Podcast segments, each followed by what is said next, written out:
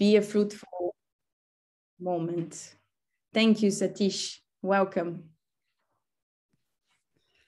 Thank you, Bia, for this wonderful introduction and welcome.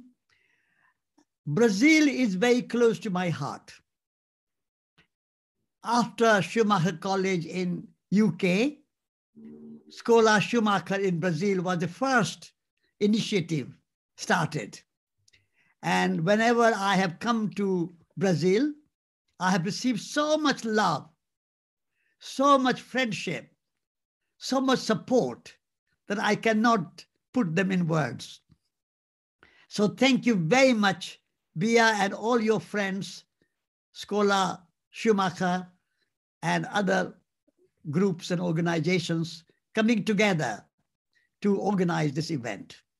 So I'm really delighted to be see you and this is Zoom and the miracle of technology that I can see the faces on my screen, so many faces. This is wonderful. So thank you again and again. Before I start to speak about education and related subjects, I would like to do a short meditation. So please bring your both palms together and put your both feet on the floor in a very comfortable way. Sit comfortably. Your shoulders are relaxed. Eyes are closed. Breathe. Breathe out. Smile. Relax. Let go. Let's bow to sacred life, sacred soil, sacred earth, sacred universe. Let us see ourselves in all beings and all beings in us.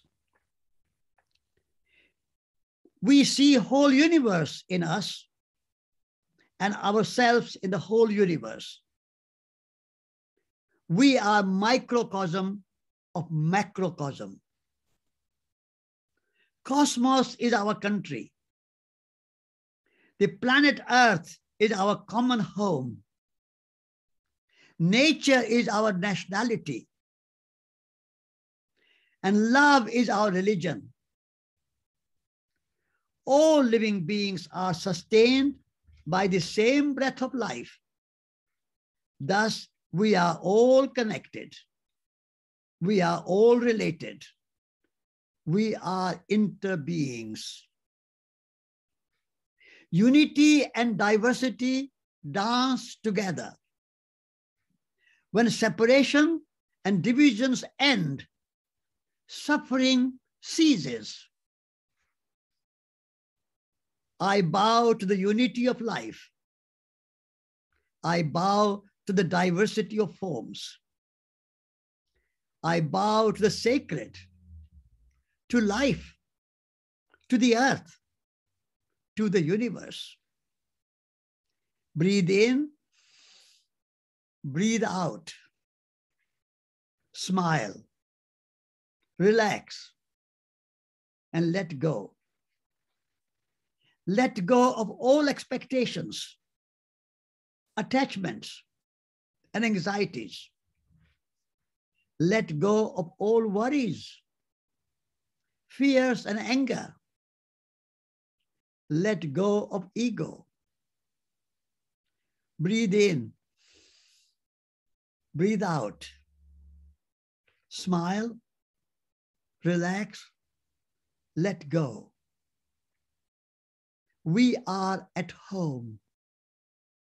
I am at home. We are at home. I am at home. Thank you. Now you can open your eyes.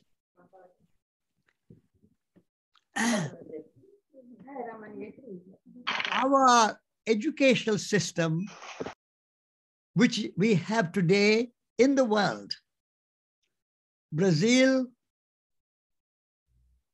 all of South America, North America, Europe, China, India, of Africa, all over the world.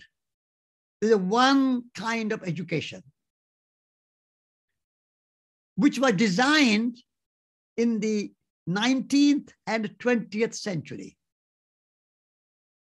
Now we are in 21st century, but we are still practicing the educational system which was designed in the age of economy.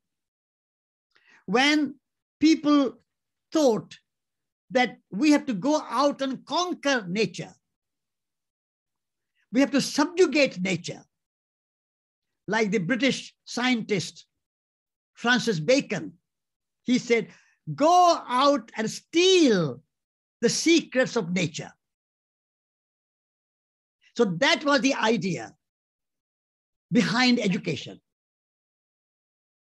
The educational system, which was designed in the 19th and 20th century, believed that nature and humans are separate. Nature is out there. The mountains, the forests, the animals, the birds, the oceans, they are nature. And we humans are not nature. So first education was to separate nature and humans. Then, because unless you separate nature, you cannot exploit nature. You cannot subjugate nature. You cannot try to conquer nature. You don't try to steal the secrets of nature. So separation was necessary for the kind of agenda the industrial civilization and the industrial revolution wanted to put in place. Then not only that educational system separated nature and humans, they brought another idea they said that humans are not only not nature, but we are above nature. We are superior to nature. And we are better than nature. So it's a kind of idea of superiority of human species. And so we valued nature only as a resource for the economy. Nature is there to turn into our consumer goods. Production, consumption,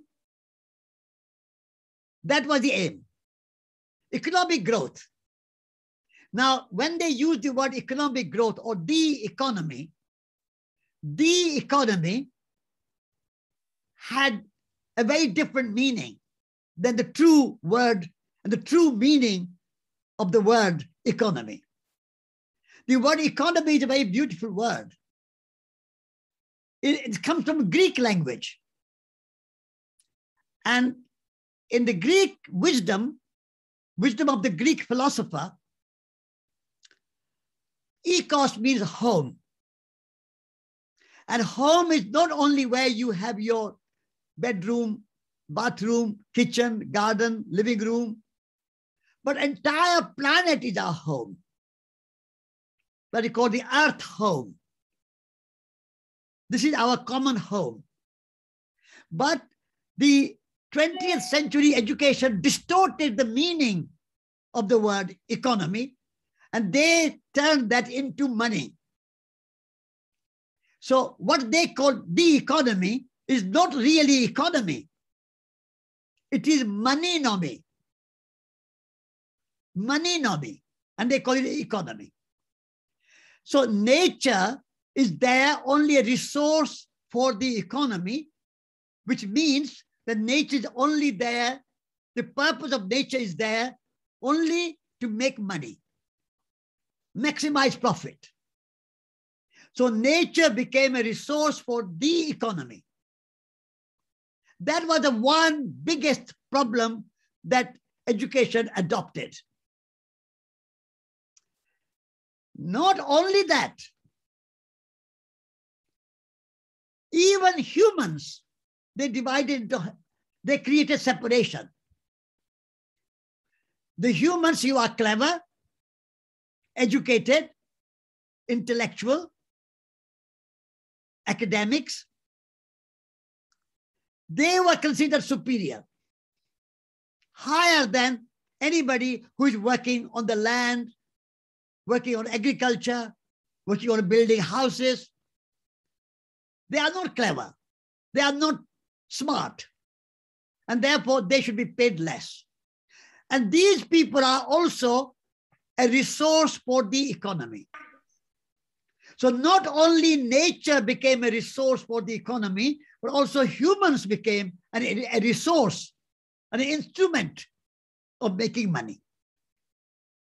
You may have heard in many organizations, all businesses, all industry, all government departments, all corporations, they have HR department. HR.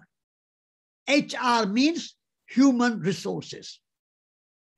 It's a dreadful word. Humans have been turned into a resource for making money. I want to change in new education the, me, the word HR from human resources to human relationship. The new education will make human, not human resources, but we are how to maintain good human relationship. So this the education system we have today is very much geared towards intellectual, academic, rational, scientific knowledge. When you go to a university or a college or a school, the teacher will look at you. They will think that the student has no body, no body, no hands, no heart, no soul, no spirit, no legs. Student has only brain. No body, just brain. And even not whole brain. Because we humans have two sides of the brain. The left hemisphere and the right hemisphere. The left hemisphere is the hemisphere of rationality, method, method, method, methodology, mathematics, calculation, measurement. Measurement. The right hemisphere of the brain is meaning, spirituality, relationship, intuition. So when you go to university, they think that you have only half brain. They don't teach anything related to right hemisphere of the brain. Only the left hemisphere of the brain. So students have no body and only half brain. Now we are spending billions and billions and billions of dollars and pounds and yens and euros and whatever your Brazilian money is, all that is spent just to train the half brain. What a great waste of human potential and human consciousness. So now we need to change that education. This is why there is a Escola Schumacher in Brazil that Bia and all of you are aware of and working for. And this is why we have Schumacher College in UK. 30 years ago, in 1991, we started Schumacher College in England. And many of you have been. Brazil has been one of the one of the country from where we have received maybe 500 students until now, more than 500 students. When we run courses, there are always four or five or six people from Brazil. So Brazil has been a great support for Schumacher College. So at Schumacher College, when you come, those of you who have been here, you know, we say that this education, the new education, education fit for the 21st century, education fit for the future, has to be education of whole body, education of head, education of heart, and education of hands. So whole brain, left hemisphere of the brain, right hemisphere of the brain, but also heart, and also hands, and also legs, whole body. So at Schumacher College, we say we are not only a, a college or an institution, we are a community. Community of people learning together. And we say the earth and nature is not a resource for the economy, but nature is life itself. Nature, nature and humans are not separate.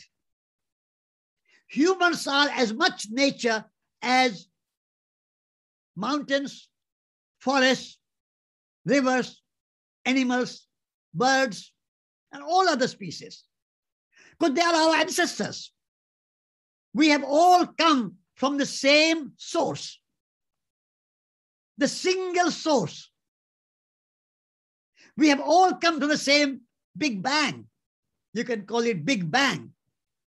Before humans arrived on the planet Earth, there was a water, there were trees, then came animals, and then much, much later, after billions and billions of years later, humans were born. Human species emerged out of the natural world. So animals are our ancestors. Forests and trees are our ancestors. Water and gas is our ancestors. How can we say that we are separate from nature? Because we are all born from the same Big Bang. And so, first thing we say at Schumacher College, the new education for the 21st century is that humans are as much nature as mountains, forests, animals, birds, oceans, and rivers. Then, since we are nature,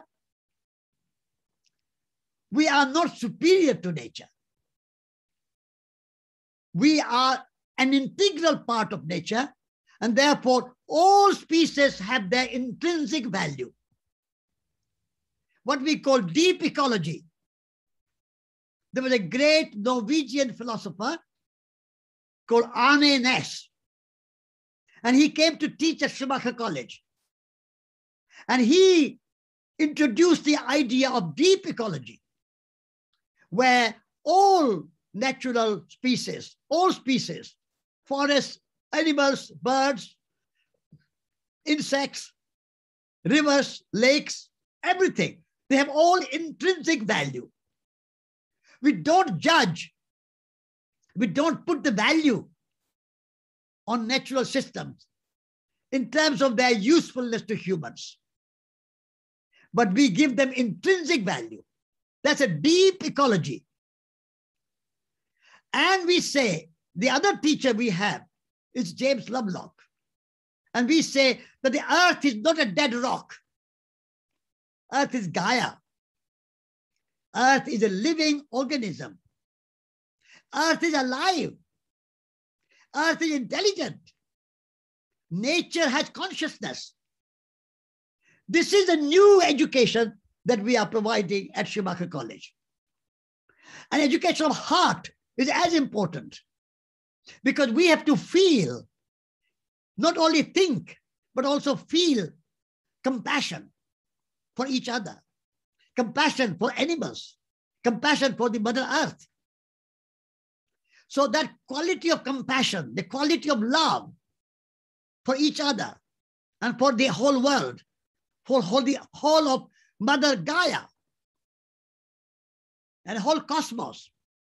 This is why I say in my meditation, cosmos is my country. The whole planet Earth is my common home, our common home. This is our country, this is our home. And nature, all living beings are our nationality. Before you are Brazilian, you are a living being. Before I'm an Indian, I'm a living being and a human being. So before we are Christians and Buddhists and Muslims and blacks and whites and, and, and young and old and men and women, all this diversity, we celebrate. Unity and diversity dance together. We celebrate diversity. But we don't say that anything, any one species are superior.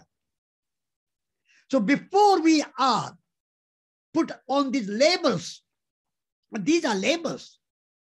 You say, I'm a Brazilian, that's a label. I'm an American, or I'm a European, or I'm an African, or I'm a Hindu, or I'm a Muslim, or I'm a Christian. These are just labels. They have their usefulness, like you can call my name Satish Kumar. Then if you go to India, there are hundreds of Satish Kumar. Only a name, only to recognize, a useful way to relate to somebody, to recognize somebody, like you put a name on something. So name and language is very important. But the name and language should not be for divisiveness. Name should not be for conflict. Name should be should not be used for separation. Name is only to recognize and celebrate and, and honor everything. And so at Schumacher College, is an experiment for the new kind of education fit for the 21st century. Because we are living at a time of great crisis. And as Bia said in my introduction, that Brazil has gone through a big crisis and still going through big crisis. But not only Brazil, the whole world is going through a big crisis. The climate crisis, the pandemic crisis, the social crisis, and also the spiritual crisis. All over the world, even in countries, very rich countries like America and England and Japan, people are going through big spiritual and mental crisis.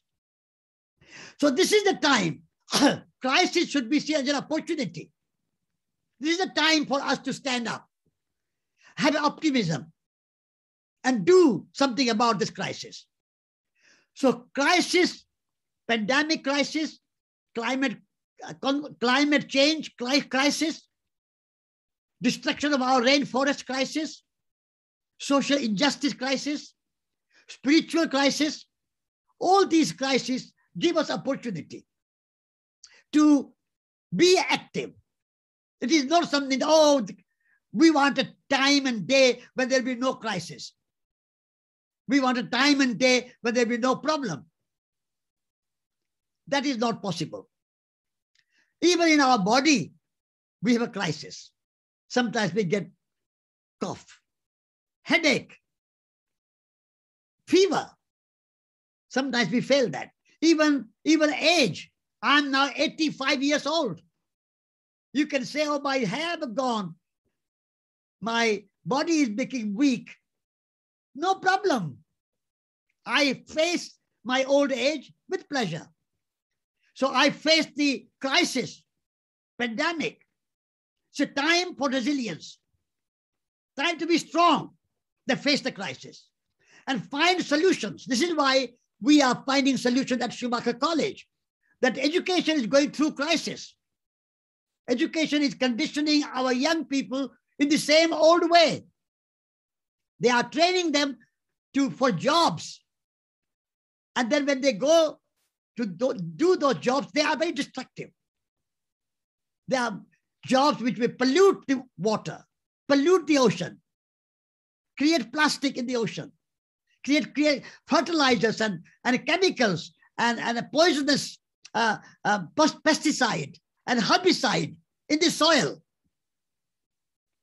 So this is the education we are giving. We are training young people to go out in the world and pollute and waste and destroy the world. All the jobs.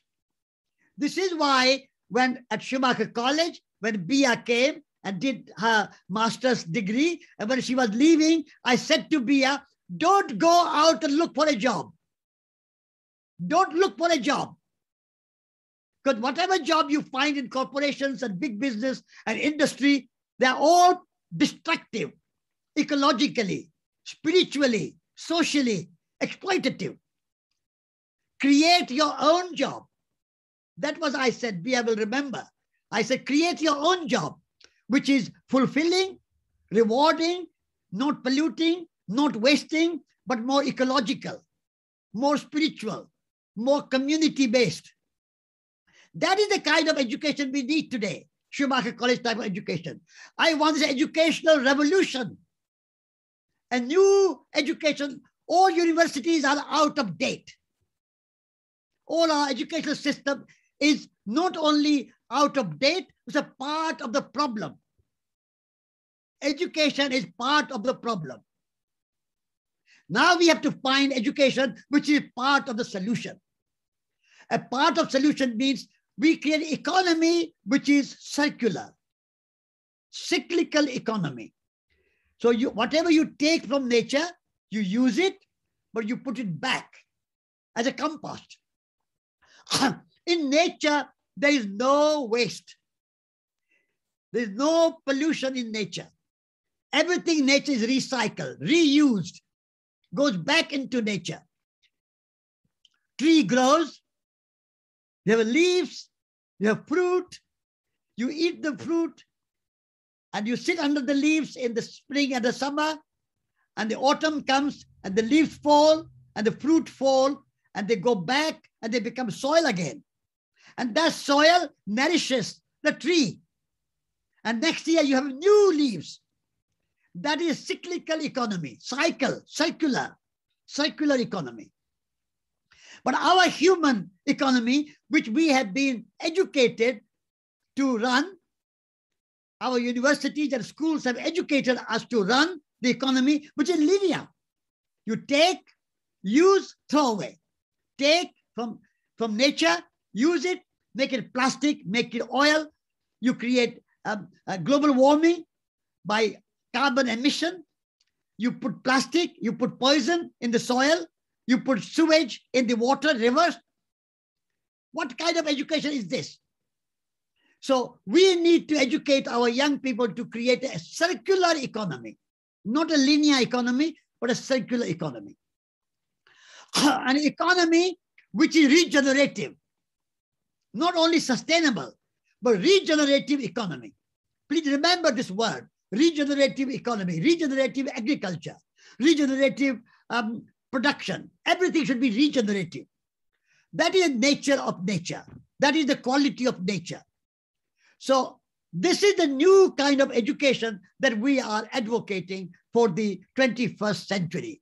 All the universities and colleges have become out of date. They should be closed. Close your University of Sao Paulo. Close the University of, take a year off and say, now we are going to invent a new kind of education where young people will learn how to use their hands. They will learn how to grow food, how to build a house, how to make good furniture uh, with natural material without waste and without pollution. So education of head, education of heart, education of hands. This is the transformative education. And if you are more interested in going deeper in this philosophy, please read the book we have published to celebrate the 30th anniversary of Schumacher College called, uh, called Transformative Learning, Reflections of 30 Years of Head, Heart, and Hands at Schumacher College. It's available in English. And now Bia and your friends are translating it into Portuguese. So soon, maybe next year, the book will be out in Portuguese. And so I hope that book can become a tool to transform our educational system and create a new education which is good for the environment, good for nature, good for animals, good for humans, good for future generations. We are only thinking of our time, how I can become successful, how I can become rich. I, I, I. So we have to change this education, which is a me education from me education to we education. not I and my success, my money, my house, my car, my name, my fame. Very egotistical education. So we have to move from ego education to eco education. From ego to eco, from me to we, from half brain education to whole body education. That is a new vision of education. I hope I've given you an overview and, and now I hope you have many questions to discuss this matter. But thank you, Bia, and thank you all of you for organizing this event and giving me this chance to speak to you about education which is fit for 21st century. Thank you.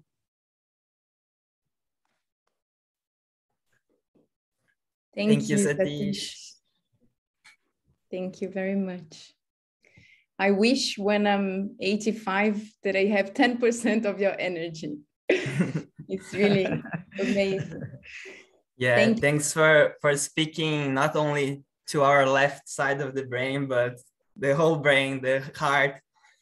You managed to transpire wisdom and touch it, our heart. It always warms our heart, your speech. Thank you. Thank you. Okay, any questions? Yes, let me yes. just explain first. Um, in Portuguese. In Portuguese, maybe. Gente, tem um botão para a gente conseguir organizar. A gente quer muito que cada um que tem uma pergunta possa fazer a pergunta diretamente para o Satish. E como eu falei antes, vocês podem fazer a pergunta em português ou em inglês. Se quiserem fazer em português, eu e o Luiz vamos, vamos traduzir para o Satish de volta. Para a gente conseguir só organizar, é, tem um botãozinho que chama reações. A gente vai pedir para que vocês levantem a mãozinha digital para a gente poder daí nomeando e abrindo os microfones. Bem, vocês vão abrir os microfones, mas vocês possam ir fazendo as perguntas por ali. Tá uhum. Tá bom? Eu tenho uma pergunta. Posso começar, Bia? Pode começar. All right. So I'll start the with a question, Satish. Yes. Um, well, um, as you said, oh, let's close the the the universities, all that. But I know that many of the people here are working in these institutions and are willing to, are aware, conscious of the kind of education we, we want to implement in the world. Um,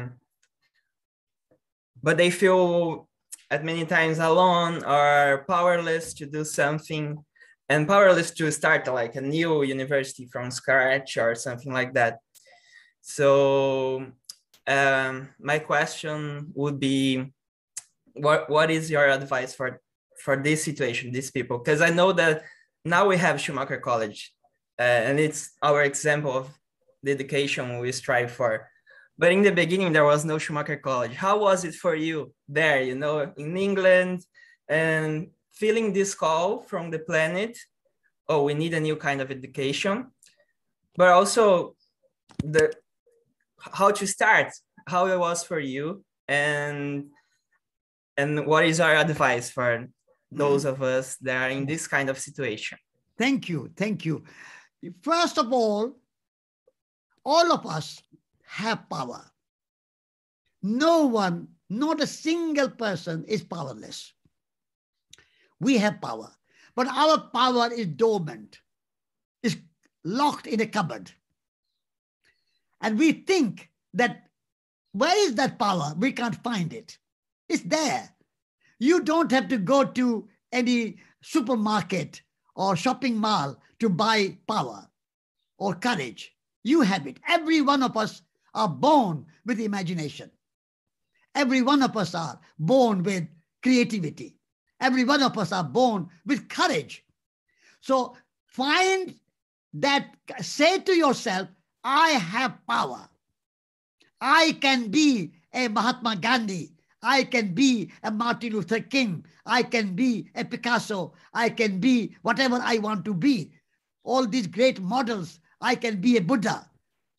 So, first of all, don't feel that you are powerless. You have power. You have a courage. Be brave and don't think that I can't do it. And be an optimistic.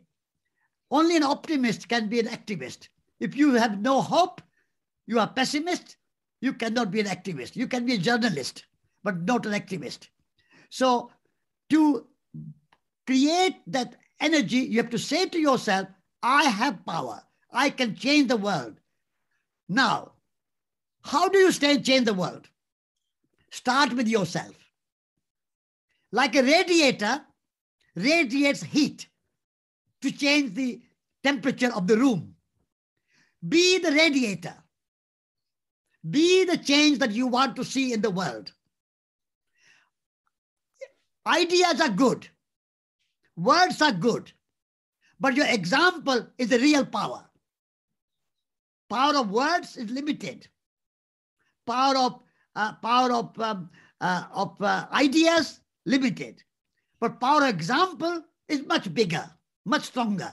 So be the change yourself and be the example that you want to see in the world. And then, for me, Schumacher College, I started at that time. What I have to do is to co-create. And no one person can create everything by herself or himself. You have to work together with other people. So try to find a few people, five people, 10 people, 20 people who you can work with together. As a community, create a community of five or 10 people together and respect everybody. You have to love each other. You cannot change. I mean, I've been at Schumacher College for now 30 years. And the greatest power I have is the power of my love. For my, I love Brazil. That's my power. I love Bia and I love you. That's my power. The power of love is the greatest power to create new university. So by loving Dartington, by loving people who were around me and persuading them to start Schumacher College, I was able to persuade them and, and, and go together. So use the power of love. That is the greatest power. And you have it. You don't have to buy love from outside. You have the you have it. And the power of your soul, your spirit, and the power of your imagination. Use that. And power of your your example. Use that. And that's that's all you can do. You don't have you are not dictator of the world. Even even Biden doesn't have power to change things. Even your president in Brazil has no power to change things. They can make some terrible things, but they can't really do good things. So Power is inside you. You are powerful. You have a courage. You have imagination and you have a love. Use those qualities and you will be successful. Have optimism. Be an optimist and be an activist. That's what I did, and that's how I started Schumacher College. Thank you, Satish. Viviane, acho que você foi a primeira a levantar a mão. Pelos meu, pelo meu, como está aparecendo aqui. Você gostaria de fazer a pergunta? Sim, obrigada, Bia. Boa tarde a todos e todas. Uh, so thank you, Satish, for this great speech. It was very inspiring for me.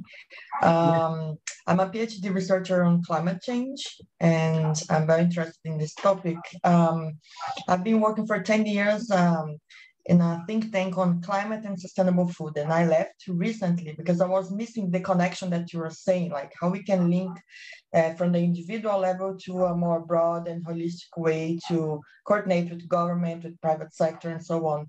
So I worked in this uh, the World Resource Institute, WRI, and now um, I left, and, and my planning is to start thinking on concrete actions uh, partnerships and initiatives that we can we can bring in Brazil uh, this link and, and strengthen the, this connection.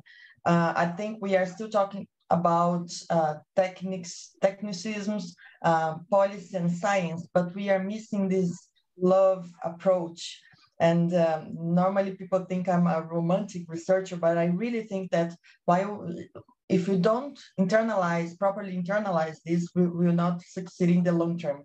So, um, for example, the Conference of Parties, the COP26 that was just held in Scotland, which is one of the biggest uh, international environmental conference on, on climate change, I really think this kind of conversation, this kind of presentation that you are giving to us uh, was should be like um, it's extremely relevant to start um, feeding these debates. So we see the, politici- the politicians, sorry, the negotiators, but we don't see this type of speech. So in your opinion, how we can scale up this type of initiatives, these projects, and how even this network that um, is here, how Schumacher can support, uh, in your view, how this type of initiatives can support other concrete projects and initiatives in Brazil to foster uh, this agenda in a more holistic way? Thank you Thank very much. You.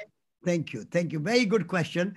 First of all, congratulations to you for being a, a climate researcher. That is the most important uh, uh, theme at this moment. but climate is only a headline.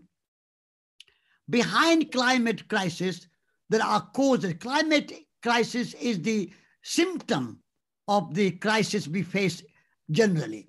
So solution has to be in trans transforming our consciousness and transforming our relationship with the natural world.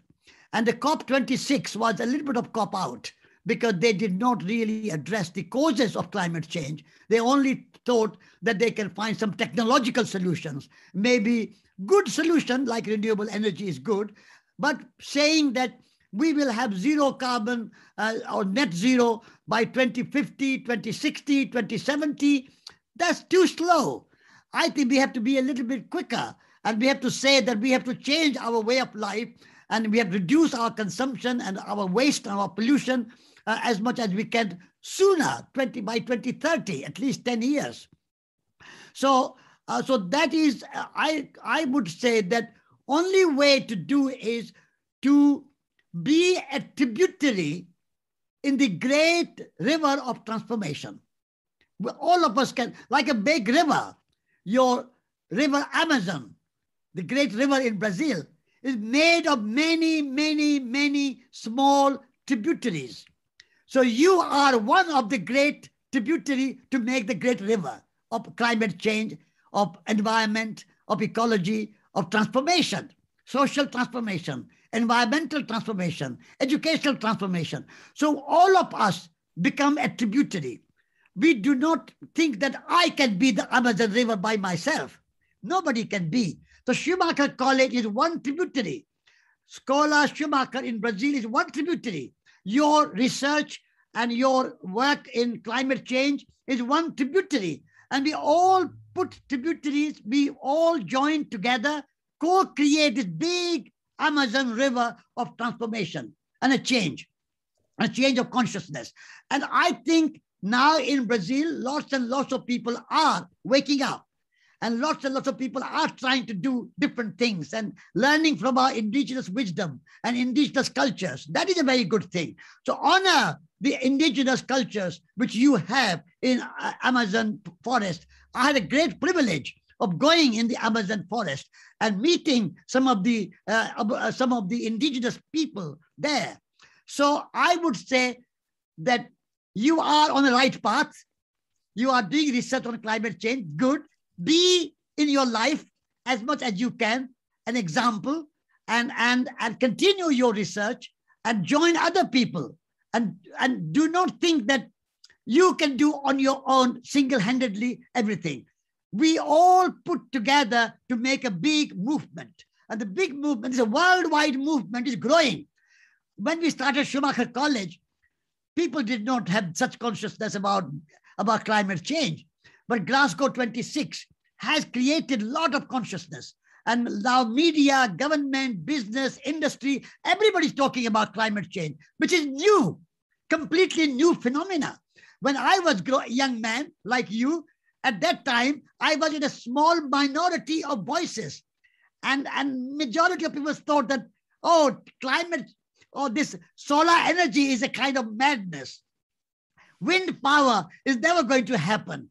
This idea that we can do without fossil fuel is completely idealistic. That was how people said to me 30, 40 years ago. And now, one third of energy in Britain is coming from renewable sources.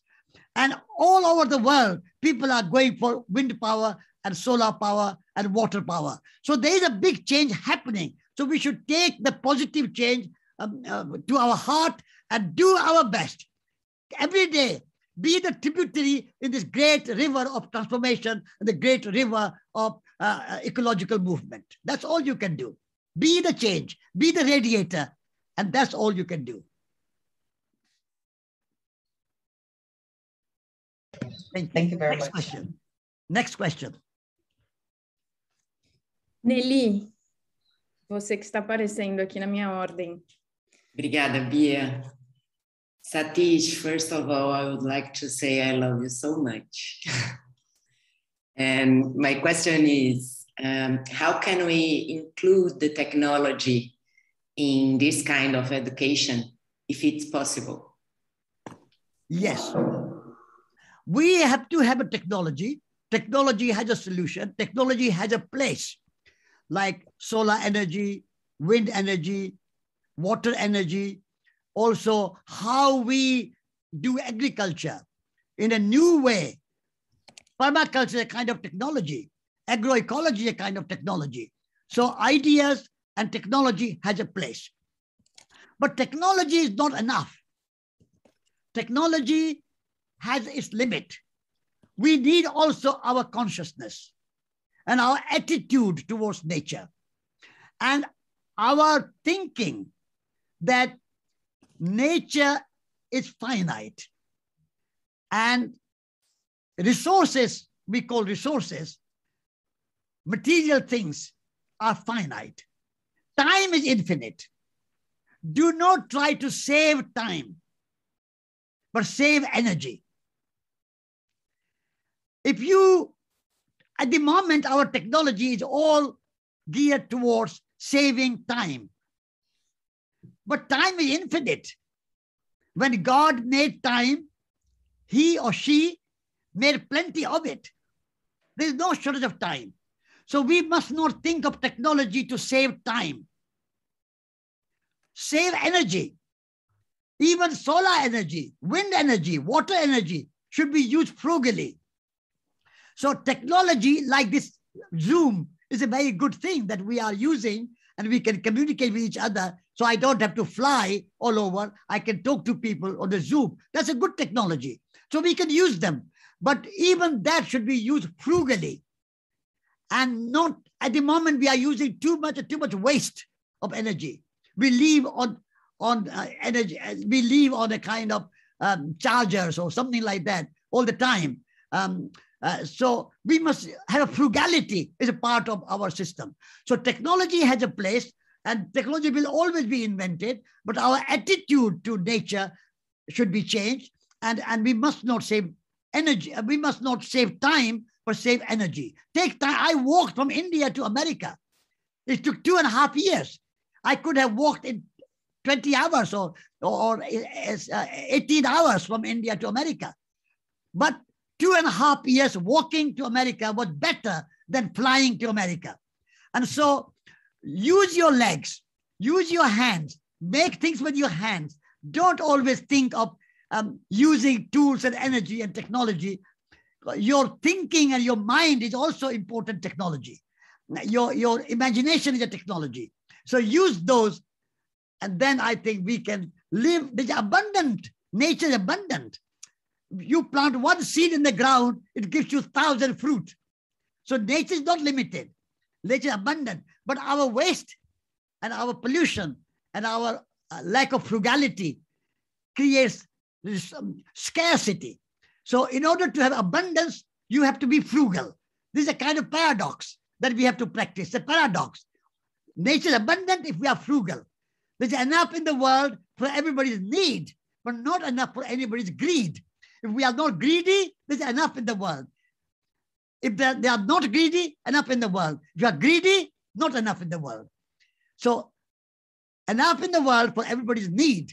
And, and we will all, our minds are very good. We'll always create new technology. No harm, as long as there's no waste and there's no pollution. That's all you need.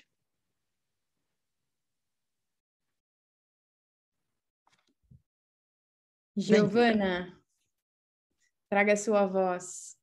Hello, can you hear me? Yes, I can hear you. Yes. Well, I just wanted to say I don't really have a question, but I just wanted to say that I'm very glad to be here. and I read your book, this one, and Okay. it was so delightful, so good to read.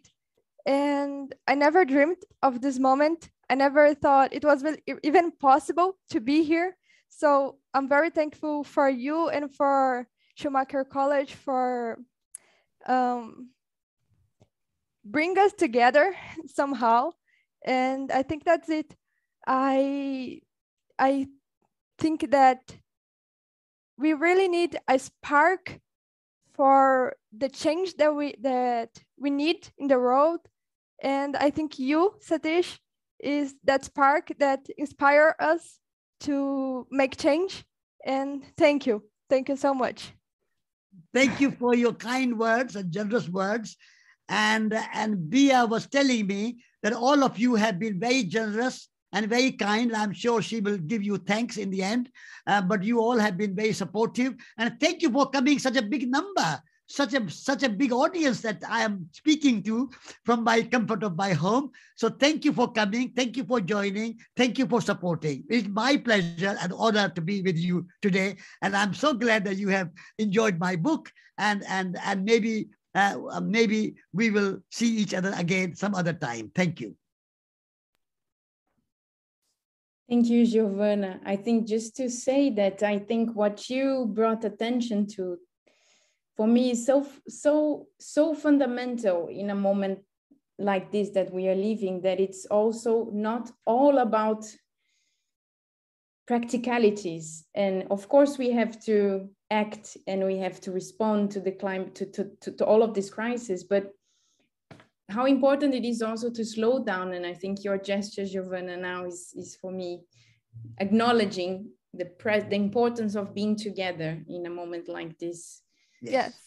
thank you very much Thank you. Thank you. luiz quer fazer sua pergunta luiz sérgio Oi. É, gente, eu vou. Obrigado pelo, pelo espaço, primeiro. Eu vou falar em português e aí alguém traduz, por favor. So, Pode Satish, hi. I will ask in Portuguese, then somebody will translate for me. Thank you. That's Uh, fine. That's fine. Yeah. Eu, eu, eu tenho um projeto de educação regenerativa que se chama Reaprendiz, e eu decidi não ir para a faculdade e eu faço uma pesquisa independente em educação do futuro e comunidades intencionais. Nisso, eu também comunico muito sobre educação regenerativa e comunidades. E critico o sistema educacional. O que muitas vezes acontece é a, as pessoas que escutam é, levam para um lado polarizado e, e me questionam em relação à, à importância institucional das escolas e das faculdades hoje em dia. Então, eu queria perguntar para o Satish uh, se, apesar de termos essa, essa energia contra o sistema, mas o que, que ele vê que hoje as instituições formais de educação conseguem prover de positivo para o mundo. Uh, se ele consegue ver que tem alguma coisa positiva, porque eu vejo que é, as instituições escolares têm uma, um papel de cuidado social, por exemplo, em jovens de vulnerabilidade social, em alguns casos. Então, espero que tenha ficado simples de traduzir. Yes. All right. I'll try my best. So Luis, he, has a project called Reaprendiz, uh, which is a project on regenerative edu- education. So he decided not to go into uh, univer- traditional university and explore this path by himself and also communicating it.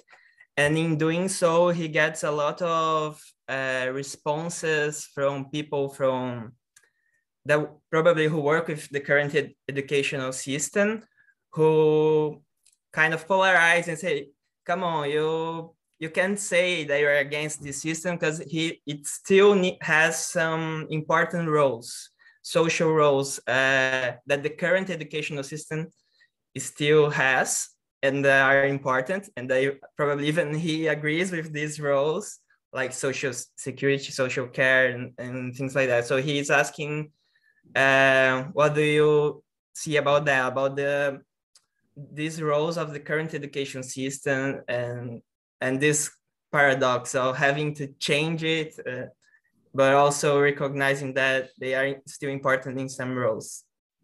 Yes. Obrigado, What I would suggest that if you are in a university, start a garden. I was invited to be a visiting professor in a, an American university for two months. I said to them, I will come if you provide a garden. I would like my students to have a garden while I'm teaching them. And they gave, gave me a garden. Then I said, I would like to have a house where children, uh, the students and I can cook together. And they provided me a kitchen. So if you, you have an educational system today, say one day a week, you will be not in the classroom in your university, but you will be out in nature, walking in the forest, in the hills, by the river, in the Amazon, wherever you are, go out in nature one day a week. Nature is a greater teacher than any human teacher. Nature is a greater teacher than any computers. Great, nature is a greater teacher than any other book. So go out in nature and learn from nature. That is even even even in the university, you can do it now. You don't have to wait for tomorrow. You don't have to create a new Schumacher College. You can transform your university today. You can say that every school should be going once or twice a year um, to a farm where children can uh, help harvesting. Children can help haymaking. Children can help uh, picking strawberries or, or, or, or apples or something, whatever harvest is happening. So children should be allowed to make something with their own hands. Only intellectual education cannot be sufficient. So even in the existing universities, existing framework, you can begin to make some changes. If you can do that, then you are making step in right direction. But unless we just, unless we make some changes and bring nature in our life and bring connection with nature, I think we are going to suffer from our not only climate change and pollution and waste, but also mental problems. People will not be happy if we are not connected with nature. Even for our own personal well being, we need to connect ourselves with nature. Nature is our teacher. Humans' teacher are good. Books are good, okay. But nature is greater teacher.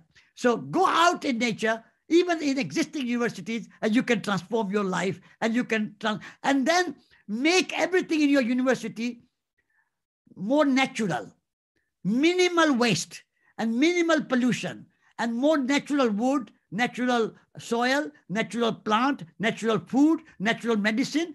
Even within existing universities, you can bring about some changes already.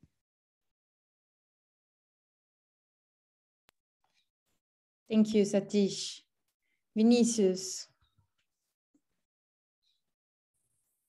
Olá, eu vou fazer em português também, tá? Fique à vontade. Gratidão, Satish. É, eu tenho um projeto muito parecido com o do Luiz Sérgio, que ele acabou de comentar, também no, no, no, na linha da educação regenerativa, mas para, com foco em crianças.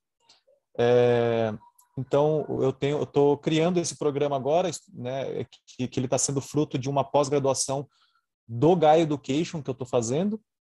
E esse projeto se chama Programa Educação Viva.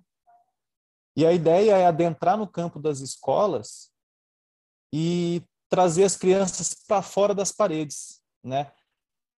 Eu tô tenho um território que com nascentes, com, com floresta e eh, eu tô vou trazer essas crianças para esse território, né?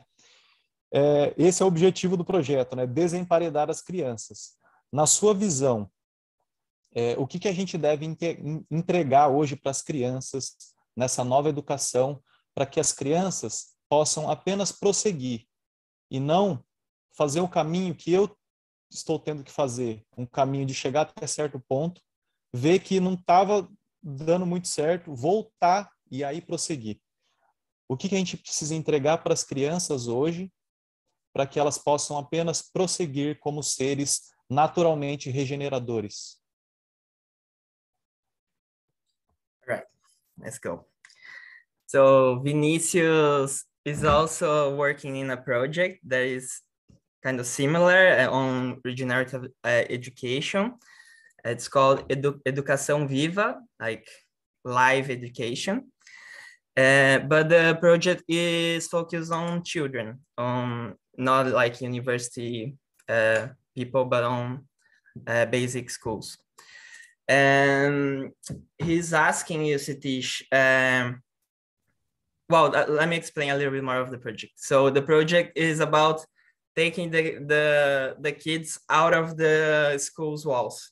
So taking them into nature, uh, there is a place with like springs and forests that they are taking them. Uh, well, hidden, something like that. And he's asking you uh, about what, you, what do you see about what we have to deliver to the children, to this education for the children, uh, in order for them not to have to to go through this path that both Vinicius and Luiz and all of us did of going through in a direction to our education, and then having to make a turn. So, what do you see that we have to deliver to the children in this education that they go already in this direction of being regenerative beings and something like that? That's very good. Very good. Very good. Um, First of all, congratulations on creating such a school where children are connecting with nature. Education is not only when you are young from school age to university. Education is a lifelong process. Education is, I am learning all the time. I'm 85 and I'm still a student when, when uh, young people come to Schumacher College, I'm teaching them, but I also say, I'm learning from you. So, first of all, do not think that education is only when you are young. Education is a lifelong process. Number two, teach your children practical skills of livelihood. Teach them how to grow food, how to build a house, how to uh, make furniture, how to do pottery, some skill. So the making becomes part of them. At the moment, our society look at young people and they want to make them consumers. Your job is not to make your students consumers, make them makers. What can you making is not only to earn money, making it for fulfillment, for joy. When you make a pot, when you make a furniture, I'm sitting on this chair, this chair. This chair was made by a student at Schumacher College. And he gave it to me as a present. He made he make he felt good about knowing how to make a chair, a beautiful chair. It's not a question about money, but it's a kind of like a poetry, like an art, like a craft. So teach every child that you have in your little project to be a maker. When they become maker in, in their life, they will be more ecological, more happy, more spiritual. And it will bring them money as well, because you can sell the chair if you want. So money is only a, a small means to an end. Money is not the end. The end is your joy, your happiness, your fulfillment, your satisfaction, your feeling that I'm a maker, I'm a creator. I have I have make something I can I can I can be creative. That because we are all humans have hands. These hands are a miracle, but we don't teach them how to use our hands. Only thing we can do is to uh, use an iPhone or, or computer or something like that, um, just a kind of a keyboard. But otherwise, we have no use for hands. Uh, we buy everything ready made, uh, every already cooked food, already made clothes, already made furniture, everything made by machine. There's no beauty. When you make something with your hand, you bring beauty. And beauty is the soul food, food for the soul. So teach your children to appreciate beauty. Teach your children to become makers. And learning will never stop. They will learn all the time. There's always new knowledge. I mean, I did not know how to use Zoom, but now I've learned how to use Zoom. So you are learning all the time. Learning never stops. But learning to make something is a very wonderful thing. Be a potter, be a furniture maker, be a builder, be a gardener, be a chef, be a cook, be something so that you are making something. Be a poet, be an artist, be a painter, be a dancer, be a singer. Do something which you are making. That is the real thing uh, that you can teach your children. But congratulations, what you are doing. That's wonderful to hear that you have created a new school like that. Thank you. Vivi Tavares. Thank you. Hi, Satish. It's a pleasure to be here, just a zoom away from you. Yes. Uh, I felt a relief in my heart when you said that we could create our own job. I yeah. am feeling this in these times. At the moment, I feel the call to create my own job, and it's it has become a great anguish to keep a job that doesn't make sense for me and doesn't make sense for the world I believe in, in a corporation. yeah. uh, so how to keep strong, uh, how to handle with it, how to deal, deal with this needing the money uh, while my own job was not created. Thank you so much again. yeah, yeah. No, what you can do, there's a kind of the journey. You have to make a journey so you can you can have a job if you have a job for money. You can do the part time. You can say I'll have a job for money for two days a week. The three days a week I'll create my own shop or I'll create my own restaurant, or I will make something beautiful which I can sell, or, or something. So you can make a transition from job, not immediately you jump into no job, but from five days a week to four days a week, to three days a week, to two days a week. And then at the same time, you build your own job, creative job. You can be a writer, you can be a poet, you can be a painter, you can be a dancer, you can be a musician, you can be a gardener, you can be a cook, you can be a, a furniture maker, you can be a potter, you can be hundreds of things there are. You ask yourself, what is it which will make me happy doing something? What will make me happy? Your happiness is your birthright. You don't want to waste your life doing something which doesn't make you happy. You are very precious. Your life is very precious. Your time is very precious. So do only what you love doing. Do only what will make you happy doing. And even if you have to struggle, even if you have to go through hardship, even if you have to find some, uh, some problems, do not be afraid of problems. Problems are part of life. When you are on a journey, you go up and down. Were never everything smooth. But that's a part of journey. And then solving problems is a part of our work. And so do not be afraid of problems. Do not be afraid of difficulties. Do not be afraid of ups and downs and disappointments. But always say, how can I make this transition from all the time earning money from a job which does not make me happy to moving something which will make me happy and joyful and creative, and I can also make money from it. So make that transition slowly. Take a year or two if you are already in a job. Uh, but if you can create a new job completely, also you can find one or two or three other people who can work together, create a little shop or create a little restaurant or create some garden or something and work together with other people if you will, if you have will, you will find a way. You need a courage. You need confidence in yourself. Always say to yourself, I have power to change my life. I am the CEO of my life. I don't want to waste my life and give control of my life to somebody else. I am in charge of my life and I want to be happy. I don't want money, I want happiness. I don't want money, I want creativity. I want joy. And nature will provide everything you plant one seed, it will give you a tree, and tree will give you thousand fruit. So do not be, do not have fear. Drop the fear. because fear is the greatest obstacle in making a big change. When you have no fear, you have a courage. And you have a courage, you can do, you can move mountains. You have power to do it. So have a confidence, have courage, have no fear, and go for it. And do not worry about any problem or difficulty. Problems and difficulties are part of journey.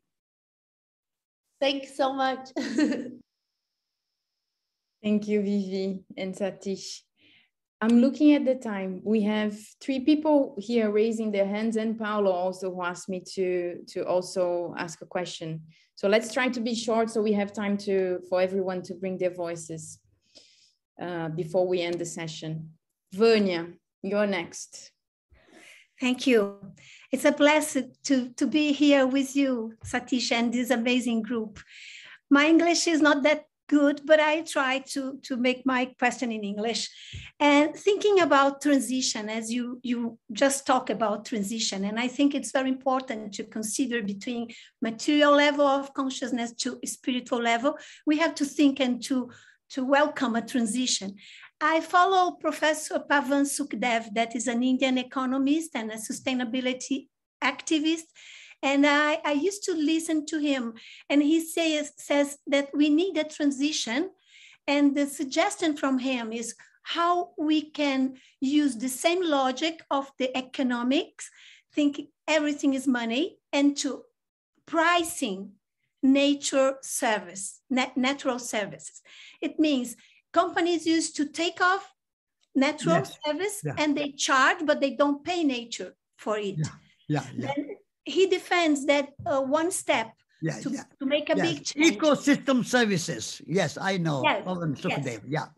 Yes, and then to start a movement to make companies to pay what they they take off from nature and this, at the same time to pay for the externalities it means to, to, to understand the, the, the impacts that companies are bringing to the, the people and to the, to the planet, and they have to pay for it in terms of using the same logic of paying and uh, transforming everything in money, but to recognize the value of what, what we have around us. It's about citizenship. It's about yes, yes. The question is, the question is uh, that there are two words, value and values. Value is about money price. The values are greater than the value. Value and values. Um, ecosystem services and Pavan Sukhdev and his work is very interesting. It can be a metaphor, but eventually you cannot put price on nature. You cannot put price on mother's milk. How much do you pay for mother's milk when you are breastfeeding? How much do you pay for breathing clean air? If you say, I will pay uh, uh $10 million uh, uh, to pollute the air, but I cannot, that $10 million is no good for me. I want clean air. So paying money, I mean, it has a kind of logic. I don't deny it because there's a logic in terms of economics that you are valuing nature by putting money in it. But monetary value has a limited, uh, limited uh, impact. Ultimately, we have to say you cannot value how much value do you put on love? How much value do you put on mother's milk? How do you put value water? Even if you pay, I will pay $10 for a bottle of water. But if water is polluted, even $10 or $20 is not enough. You have to say pollution is crime against nature. Polluting water, polluting air, putting carbon emission in the atmosphere is a crime against nature. Putting plastic in the ocean, you can pay for it and you commit crime. That's not good. You can say, I will pay $20 million uh, to kill somebody because a human uh, life is 20 million dollar worth. But you cannot kill somebody. So killing or or polluting has to be seen as a crime, not as something for money, but for it's a crime against nature to cut down rainforest. You cannot say, I will pay 20 million dollars for one acre of Amazon forest to cut it. No, you cannot pay 100 million or 200 million, still you cannot cut rainforest because it's a crime against the earth. So we have to take these things as a crime and not against something that you can buy or sell. Nature is sacred and we cannot pollute nature. Like mother's milk is sacred. You cannot pay mother. I pay you mother uh, for this money so that i can have your milk. That's a sacred. So i would say the value putting on nature has a limited use it has a use it's a limited use but ultimately we have to have an attitude towards nature that nature is sacred and we cannot pollute we cannot waste next Thank question you. Thank you. Maíra e depois o Paulo para fechar com a última pergunta. Hello, hello. Oh, thank you, Satish, for being such an inspiration to us. These days, I saw a post that made me reflect. It was something like, well, if all the companies and all the brands are trying to, are so engaged to, to try to save the planet, so actually, who is destroying it? And I work for a big corporation and I see myself as a change uh, agent and trying to, you know, hack the system. I really believe in the whole body education that we need to access all the parts of ourselves to be able to act uh, different in a such a urgency that we need to, to make the changes. But, you know, it's quite uh, of a challenge to, to access people's hearts in big corporations. So my question to you would be if you have any tip to bring the new education uh, to the big organizations? Yes, yes. Um, first of all, big organizations need to become smaller. Small is beautiful. Uh, the, the person who's after whom we have named Schumacher College wrote the book Small is Beautiful. When you have big corporations, your footprint is bigger and your impact is bigger. If you have small business, small corporation, small organization, then that is has a small problem and small impact on the world. So first thing you have to say is that uh, small is beautiful. So do not make your corporations worldwide, global, or, or even national, but make it more local. That's the first thing that you need to uh, to convince the big corporations to remain small and become small and decentralize, decentralist approach where each, for example, in nature there's no centralization. Nature is very self-organizing, self-managing, self-healing, a decentralized system. Um, in the same way, our human organization should be decentralized and human scale. That thing you need to bring. The second thing you need to bring is that all co companies need to act like families, like communities, and not just business. We are human beings are not a resource. Human beings are, they have to be a dignity of life dignity of human life. So when I go to a business house, I say, if you are a company, where's your kitchen? Campane. Company means campane. Pane means bread. I don't know what is uh, bread in Portuguese, but in Latin, oh. the, the word, word for bread is pane. And when you eat together, you are a compane, companion. Companion is somebody who eat bread together, share bread together. So company. So make business a small community.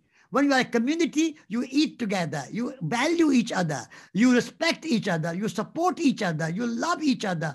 It's like a sangha. In, in Sanskrit, we have a sangha, which is a kind of community. So make your corporation more than a business. Business is only to support humans, not humans to support business. Business should be the means to an end. The end should be supporting humans. At the moment, humans have become the means and the business has become the end. We have to change that around. Business should be the means and human uh, well-being, human community, human uh, uh, happiness, that should be the end. So if you become a company, truly share the bread together, have kitchen together, have lunch together, have meditation together, or you walk together and do business as well together. That way, you can transform a big company, a big corporation into a human corporation and a human um, scale and a, a And a corporation should work as if people matter rather than just money matter, rather than just profit matter. People matter. If people oriented corporations, that's what you need to bring transformation. So it's a consciousness change. You have to bring that consciousness, that attitude that, that people come first, business is in the service of people, and business and people are in the service of nature, the earth. If you have that consciousness, then big corporation can be transformed. Our last question for today from Paulo, and then I'd like to say a few words in the end. But Paulo, welcome.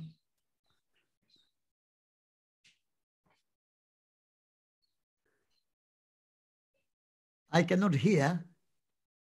Você tá no mudo, Paulo? Acho que precisa te... Aí. Pronto, já posso, né? Então, é, fica evidente que a gente não realiza nada, não pode fazer nada, sem haver relacionamento e convivência, porque somos parte, né? Então, eu queria solicitar, Sakis, que coloque como ele sente esse momento dessa pandemia, chamada pandemia, onde que é, induz a individualidade, né? e também uma palavra sobre a vacina. Só isso.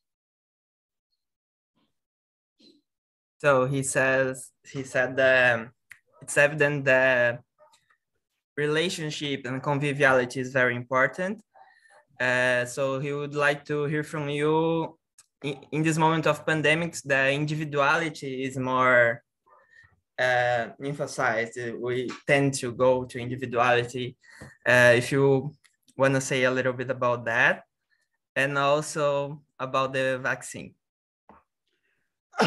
yes, the, um, yes, I would say vaccines should not be compulsory. Vaccines should be voluntary. So those who wish to take vaccine, up to their themselves, up to their freedom, and if they want to refuse, it's their freedom. But we have to understand that the reason we have this coronavirus and the pandemic is because human encroachment of nature and human impingement of nature. Our footprint has been going bigger and bigger and bigger. If you take the whole planet, we are living in this age of Anthropocene. Anthropocene means that if you put human numbers, 8 billion people, then there are all the cities and the roads, railways, airports, seaports, and all the animals which humans use dogs, cats, cows, pigs, chickens, horses. Our footprint on planet Earth is so big that the wild viruses of the wild had come into the food chain. And that has spread in a pandemic. So one of the reasons that we have this COVID crisis is because of human relationship with natural world is not healthy. So we need to repair our relationship with the natural world and have a limited footprint and allow wildlife to flourish in its own right. We should not bring this end of nature and everything human controlled, human dominated, and human um, organized. So that is the reason that we need to uh, uh, to address the uh, address the pandemic with a bigger picture, not just vaccine. Uh, climate change has no vaccine. the pollution has no vaccine. the waste has no vaccine. the the oceans full of plastic has no vaccine. So vaccine is only a kind of small solution to a very short-term solution. In the long term, we have to think of our relations with the natural world to be healthy and not so impingement and encroachment of the wild that the wild disappears and everything becomes controlled and organized by humans. That has to change. And so vaccine is not really a solution, but for a short term, those who want to take vaccine, they have to take.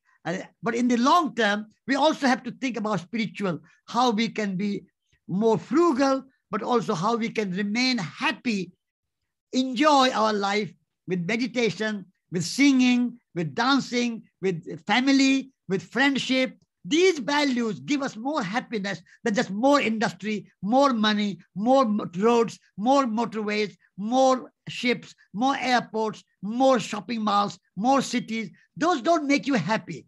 Happiness comes from art, craft, culture, family, friendship. All these things have to be brought back, the value of human life. So I think the vaccination is only a very temporary, small, short-term solution. In the long term, we have to repair our relations with the planet Earth. That is the way to go. Thank you. Thank you. Thank you, Satish. Um, I will speak a little bit of Portuguese and then I'll go back to you, Satish. But okay. Dá um respiro para Fernanda também. É, eu queria agradecer muito cada um de vocês que trouxeram suas vozes também. As pessoas começaram a comentar no chat. É, para mim, algo muito importante do que esses espaços permitem é a gente sentir que a gente está junto com mais um monte de gente. E é muito importante, para mim foi muito bom ouvir cada um de vocês trazendo os projetos. É, eu pensei aqui que se vocês quiserem, alguém falou de compartilhar, se vocês quiserem me mandar esses projetos, eu posso daí mandar para todo mundo e a gente, de uma maneira ou de outra, continua se fortalecendo como essa rede de essa rede invisível que não é invisível, que se torna visível para a gente. É, eu queria também agradecer muito, o Satish comentou, é, a Escola Schumacher Brasil é uma organização, como eu falei, independente, que vive dos cursos que a gente oferece. É, é uma organização brasileira e que se orgulha muito disso, como eu falei, e a gente abre espaços como esse é, com muito amor e, e trazendo que é uma pessoa que a gente ama, e esse espaço também é para a gente uma ocasião muito importante da gente conseguir é, recursos para continuar oferecendo o que a gente oferece. Então, muitos de vocês foram extremamente generosos nas contribuições e eu queria muito agradecer, porque é um gesto, a gente põe essa opção a gente sempre tenta ao máximo oferecer é, um range para que as pessoas consigam realmente entender o que, que faz sentido para elas de contribuição nesse momento. E quanto mais gente ajuda, mais a gente consegue oferecer de bolsas. Então, eu queria só tornar isso visível também, que isso acaba sendo parte do processo, mas fica né? Cada um na sua escolha pessoal, mas assim, foram muito generosos. Eu falei para o Satish, assim, isso vai nos ajudar bastante é, a continuar fazendo o que a gente faz. Por fim, a gente vai enviar a gravação de hoje para todo mundo. É, teve gente que me escreveu que teve que sair antes, eu não consegui ouvir.